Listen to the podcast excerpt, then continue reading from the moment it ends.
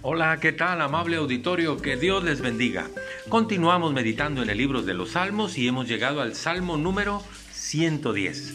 Este es uno de los salmos considerados como mesiánicos, es decir, se refieren al Mesías y el Mesías es Jesucristo. Mesías significa el Salvador. Entonces este es un salmo que se refiere a Jesús. Quiero leerles al menos tres referencias. La primera de ellas está en el primer versículo. Dijo Dios a mi Señor, siéntate a mi diestra. ¿Y quién es el Señor? Pues es Jesús. Allá en Filipenses 2, del 9 al 11, dice eh, Pablo acerca de Jesús que Dios le dio un nombre que es sobre todo nombre, para que en el nombre de Jesús se doble toda rodilla de los que están en el cielo, los que están en la tierra y los que están debajo de la tierra, y toda lengua confiese que Jesucristo es el Señor para gloria de Dios Padre. Y aquí se hace referencia a Él.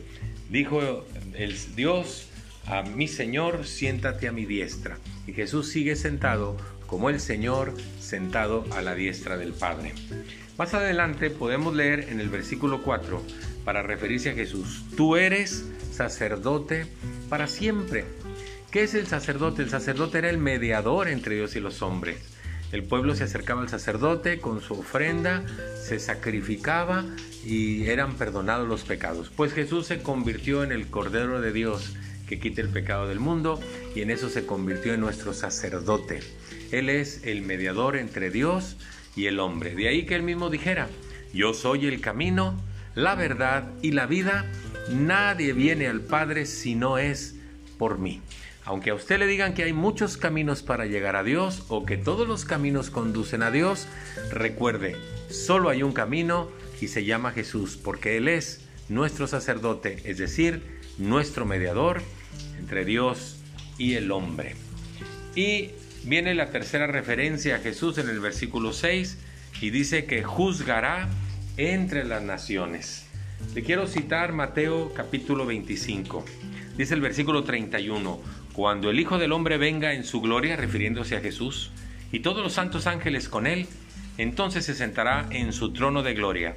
Serán reunidas delante de él todas las naciones, ahí va a juzgar, y apartará los unos de los otros como aparta el pastor las ovejas de los cabritos. Pondrá las ovejas a su derecha y los cabritos a su izquierda. Entonces dirá el rey a los de su derecha, venid, benditos de mi Padre, heredad del reino preparado para vosotros desde la fundación del mundo.